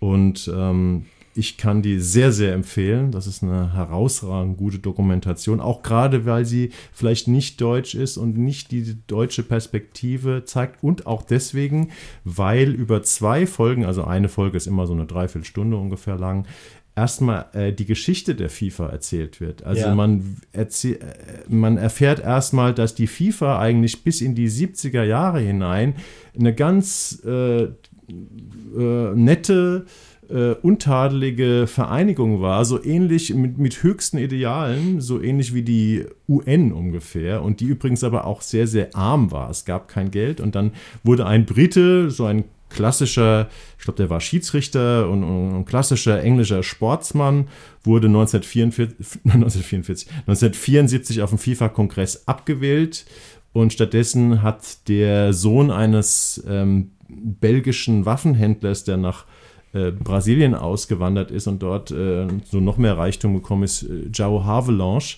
äh, die Älteren kennen den Namen noch, ähm, ist stattdessen FIFA-Präsident geworden und mit ihm und seinem äh, Atlatus Sepp Blatter, der dann auch später sein Nachfolger wurde, ist praktisch, die haben beschlossen, wir müssen jetzt mal dringend hier Geld verdienen. Wir müssen als FIFA irgendwie Kohle machen, um mehr Einfluss zu gewinnen, mehr machen zu können. Und äh, in den ersten beiden Folgen von FIFA Uncovered wird praktisch äh, beschrieben, wie die dieses System, dieses korrupte System ähm, FIFA ähm, zwischen 1974 und heute aufgebaut haben. Das ist herausragend gut erzählt. Es hat auch, ähm, es ist auch gut gefilmt. Es ist wie ein Krimi, aber trotzdem ist es nicht so eine Doku, wo man denkt so, ach ja, jetzt haben sie wieder auf Effekt, auf Spannung gebürstet. Das ist eine herausragend gut gemachte Dokumentation. Und später ähm, geht es dann auch in der dritten Folge und vierten Folge auch um Katar ein bisschen mehr. Ähm, ich will gar nicht, es ist ja ein Screenshot, ich will gar nicht mehr erzählen, aber wer sich ein bisschen für FIFA und die Hintergründe ähm, interessiert oder vielleicht nur eine kritische Dokumentation zu dieser WM gucken will. Wenn Sie nur ja, eine einzige Dokumentation ja, genau, dann, schauen dürfen. Wenn Sie nur eine, dann schaut euch ähm, FIFA Uncovered bei Netflix an, dann seid ihr umfassend informiert. Ja, finde ich auch, also ein guter Tipp, auch gerade wegen, wegen dieser Herleitung der, der FIFA-Historie in den Anfangsjahren. Das ist wichtig. Genau, das kriegt man nämlich woanders nicht geliefert. Ja, ja guter Tipp. Mache ich, danke. Ne? Was ist denn dein Screenshot? Also ich habe einen, äh, einen negativen, der auch ein bisschen äh, Richtung Fußball geht aber eigentlich eher ein reines Selbstbeweihräucherungsformat ist, nämlich SOS Beckham. Ich weiß nicht, ob du davon gehört hast. Ja, ich habe David Beckham macht irgendwas ja, mit welchem Sender? Plus. Save Our Squad heißt SOS äh, bei Disney Plus. Ach, Disney Plus, Und ja. Es mhm. ist äh, eine mehrteilige Geschichte, wo er äh, irgendwie in den, in den Londoner Stadtteil seiner, seiner Jugend kommt und da eine, also, also ein, so ein heruntergekommenes Jugendteam versucht auf mhm. Vordermann zu bringen, wie man so schön sagt. Und ähm, das geht irgendwie womöglich auch ein bisschen um die, um die Jugendlichen, vor allem aber geht es um David Beckham, dass er seine, mhm. dass er seine makellose Haut und seine tollen Tattoos in die Kamera halten darf und es nervt von der ersten Sekunde an. Okay. Kann ich nur von abraten. Also Eitle Fatzke-Doku-Serie. Eitle Fatzke-Doku-Serie. Okay. Ich meine, Beckham, Beckham ist, ist, ja auch von Katar eingekauft. Ne? Ich glaube, es gibt niemanden, der so schlimmer. unfassbar, also Katar hat alles eingekauft, äh, komme ich auch gleich nochmal zu.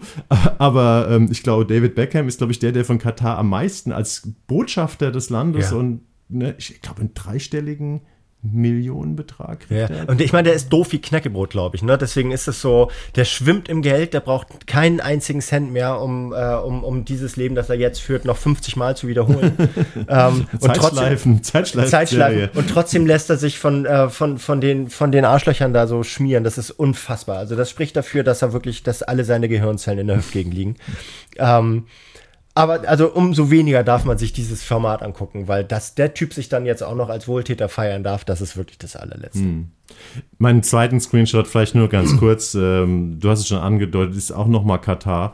Äh, ich habe diese, ich hatte ein Interview mit Jochen Breyer ja. gemacht, bevor ich diesen Film sehen konnte. Das war schon sehr, sehr interessant. Ähm, das habe ich glaube ich auch bei Facebook reingestellt. Oder der profiliert sich auch gerade wirklich sehr. Ja, er, das ist wirklich, das war ein sehr, sehr gutes Gespräch und ich war dann trotzdem mal verblüfft, als ich dann Geheimsache Katar äh, seinen kritischen Film zu, zu der Veranstaltung äh, sehen konnte, weil der hat ja nicht nur diesen großen Scoop gelandet, dass er diesen Khalid Salman, diesen ehemaligen Fußballstar, der halt WM-Botschafter ist seines Landes, besuchen durfte. Also ähm, man muss dazu sagen, das hat mir der Jochen Breyer auch im Interview erzählt, du darfst nicht einfach filmen in Katar. So also wie du eine Kamera rausholst, ist innerhalb von einer Minute eine Sicherheits Mann da, der dir die Kamera wegnimmt. Und äh, sie haben halt gesagt, sie möchten unbedingt Land und Leute kennenlernen, also auch mit Kataris sprechen. Dann hat man ihnen erlaubt, nach, langer, nach langem Nachhaken, dass sie diesen Khalid Salman irgendwie kennenlernen dürfen, dass sie auch zu ihm nach Hause gehen können, wo er mit anderen Männern, weil nur Männer gucken zusammen Fußball in so einem Wohnzimmer, das nur für Männer ist und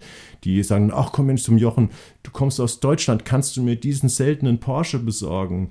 Ähm, der ist ganz schwer zu kriegen. I need this car. Also alles eine unfassbar sympathische Ansammlung von Leuten. Also er hat aber nicht nur diesen Scoop gelandet, dass der Typ vor lauter Kam laufender Kamera sagt und der Begleiter wollte das Interview abbrechen. Äh, Homosexualität ist eine Krankheit, unsere Kinder dürfen das nicht sehen und so weiter. Der hat ja noch ähm, weitere Scoops rausgefunden, zum Beispiel die große dass Rummenigge praktisch auch, ähm, ja, auch äh, von Katar eingekauft wurde ähm, und, und da ganz viel die deutsche Fußballliga über einen TV-Vertrag. Also der hat ganz viele Sachen aufgedeckt, wenn man sich den zweiten Teil von der Dokumentation anguckt, die auch nach Deutschland reichen. Weswegen man dann am Ende auch nicht mehr verwundert sein kann, warum diese WM dann, obwohl viele zwischenzeit gesagt haben, die darf auf keinen Fall in Katar stattfinden, jetzt doch in Katar stattfindet. Also findet ihr auch in der ZDF-Mediathek. Äh, Geheimsache Katar ist ein tatsächlich investigativer äh, Film, der gleichzeitig sehr leicht daherkommt und ähm, auch sehr, ähm, ja, sehr viel ähm, Informationsmehrwert hat. Ja, und gerade angesichts der gewaltigen journalistischen Power, die in den letzten zehn Jahren ähm, in investigative Recherchen zu diesem Thema ähm, stattgefunden hat, trotzdem noch neue Neuigkeiten zutage zu fördern und das mit so einem kleinen Sender wie Z ZDF äh, global betrachtet. Das ist schon, das ist schon aller Ehren wert. Also der hat da wirklich, hat da eine gute Arbeit geleistet. Na gut, er hat sich ja dann auch, äh, bis auf diese beiden Besuche in Katar, wo er dann halt auch dieses Interview, dieses Scoop-Interview führen konnte, hat sich halt auch mit verschiedenen deutschen Bundesliga-Managern, die unerkannt bleiben wollten, ähm, getroffen, äh, die dann denen gesagt haben, äh, die ihm dem Breyer erzählt haben, wie es läuft, ja, äh, auch finanziell. Mhm. Und ähm, das haben sie ja selbst auf die Beine gestellt. Ja. Oder hat er selbst auf die Beine gestellt? Sehr sehenswert. Ja. Hast du noch einen Screenshot? Ich habe noch einen positiven, ja, weil ja, jetzt also dann, ein positiver Dann binde mal unsere 16. Folge oder haben wir 17 heute? ich habe es am Anfang gesagt. Äh, binde mal unsere heutige Folge äh, ab mit deinem ja, Screenshot. Mit einer Serie, die hatten wir auch ganz kurz auf der Agenda, sie vielleicht äh, länger zu besprechen. Die heißt Lamia. Es äh, läuft in der ARD-Mediathek. Ich weiß nicht, ob hast du sie gesehen oder? Ich habe nur ganz kurz äh, reingeschaut. Es ist wieder ein deutsches Krimi-Format. Ne? Nein, nein, nein, nein, nein, nein, nee? nee, dann, dann verwechselst Ach nee, dann ist es was anderes. Ja, Lamia ist, äh, das ist ein äh, Culture Clash-Format. Das war die andere Serie, nennen. die wir im Gespräch so? hatten, ja. Ja, mhm. ähm, und läuft in der AD-Mediathek sechsmal so um die 20 Minuten, also relativ kurz. Und geht um eine ähm, algerische Berlinerin oder eine Berliner Algerierin. Also ich vermute mal, sie hat einen deutschen Pass. Ihre Eltern sind irgendwann aus Algerien in die DDR einge ähm, eingewandert. Und nach der Wende dann äh, haben sie die, oder so um die Wendezeit herum haben sie die Lamia bekommen. Und äh, oder danach, die ist jetzt so Mitte 20 und die ist auf der Suche nach Liebe und Unabhängigkeit in einer äh, sehr beengten kulturellen Blase, dieser algerischen Blase, die äh, muslimisch ist und sich sehr, sehr klare Vorstellungen davon macht, wie eine Frau darin zu agieren hat. Und sie ist aber alles andere als, als eingezwängt, ähm, sondern sehr, sehr freiheitsliebend und möchte daraus, studiert auch und so entwickelt aber gleichzeitig äh, so, so, so, eine, so eine Zugewandtheit zum Islam. Also er lernt einen Typen kennen, den sie ganz süß findet und beide äh, versuchen halt ihren Weg zu finden, gleichzeitig westlich, äh, westlich, also westlich im Sinne von nicht islamisch ähm, orientiert zu sein, aber dem Glauben ihrer Vorfahren halt zu pflegen. Und das ist eine, das ist gar kein Culture Clash, weil Culture Clash Formate normalerweise immer so zwischen, zwischen deutscher, äh, deutscher Mehrheits- und äh, immigrierter oder immigrierter Minderheitskultur clashen lassen. Und diese clasht halt wirklich fast ausschließlich innerhalb dieser algerischen Community. Also eher so ein Blick in diese Kultur Blick rein, in diese eine moderne, junge, islamische Großstadt. Genau, also mit, mit, äh, mit einer Familie, wo nicht so richtig harte fundamentalistische Kanten drin sind, aber die alle schon sehr sehr viel traditioneller denken und ticken. Und das ist ein hervorragender, sehr, sehr kurzweiliger, sehr kluger, sehr präziser und sehr, sehr liebevoll gespielter Blick in, in, eine, in eine Subkultur, die gar nicht mehr so subkulturell ist, weil mhm. die einfach zu groß ist dafür und weil es zu viele Menschen gibt, die in dieser, in, in dieser Subkultur drin hängen. Und so wie wir uns halt auch einfach mal damit anfreunden und abfinden müssen, dass die halt Teil des Ganzen sind und nicht nur irgendwie so ein kleiner Randaspekt der deutschen Mehrheitsgesellschaft. Und das erzählen die auf eine, ich glaube, die ist so ein bisschen so firmiert unter Dramedy. Mhm. Es hat manchmal so humorist, äh, humorvolle Momente, hat manchmal so ein bisschen melancholische Momente und ist wirklich sehenswert. Also ich habe die, war mir anfangs auch nicht sicher, ob ich die gut finde, weil die Hauptdarstellerin auch nicht so perfekt spielt. Aber Lamia, die Mediathek, 6 mal 20 Minuten, geht auch relativ schnell. Guckt euch das mal an. Das ist wirklich ein interessanter Blick auf eine andere, auf eine andere Art des äh, Deutschseins. Hm. Schön. Wunderbar. Damit sind wir wieder mal durch mit unserer äh, Folge am 11. November. Ich rufe euch nochmal dazu auf. Schreibt uns, äh, schickt uns Anregungen, macht Bewertungen in den Abspielstationen, äh, wo ihr uns hört. Das hilft uns auch immer ein bisschen weiter, neue Hörerinnen und Hörer zu kriegen. Und ansonsten werden wir uns dann in 14 Tagen wieder was Nettes überlegen für euch. Ne? Ich hoffe es. Ja? Es gibt, es gibt es Herbst, Herbst ist äh, voller neuer, interessanter Formate. Der Herbst ist voller Überraschungen. Obwohl jetzt Fußball-WM, hm, mal gucken, ob da ja, aber so die, viel Neues die Streamer kommt. machen ja trotzdem weiter und ja. ich habe ja tatsächlich äh, gestaunt, äh, ein weiterer neuer großer Streaming-Dienst, Paramount Plus. Paramount Plus. Die starten ja wirklich am 8. oder 9. Dezember, also ja. mitten in der Fußball-WM. Ähm, da gibt es auch ein paar Informa interessante Formate, auch große Serien, die unterm Radar bis jetzt laufen, äh, liefen, äh, als Lizenzware bei anderen, die jetzt äh, im, im, im, sozusagen im großen Schaufenster bei Paramount Plus stehen. Gut, ich glaube, mit unserer nächsten Ausgabe sind wir noch nicht ganz beim Paramount Plus Start. Da sind wir ja dann ähm, nochmal so Ende November unterwegs. Aber wir werden auf jeden Fall uns bemühen, wieder drei oder vier oder fünf interessante Sachen für euch rauszusuchen. Ja, aber vielleicht mit einem kleinen Delay, weil ich bin, wie gesagt, in der, in der Woche, wo wir produzieren, in Baden-Baden und komme erst am Samstag wieder. Also, wir werden das irgendwie klären. Wir kriegen das irgendwie ähm, Und äh, abonniert uns, das würde uns am meisten Freude Gut. machen. Und dann kriegt ihr die neue Folge automatisch ausgespielt. Und wir freuen uns auf euch. Und bis dann, alles Gute.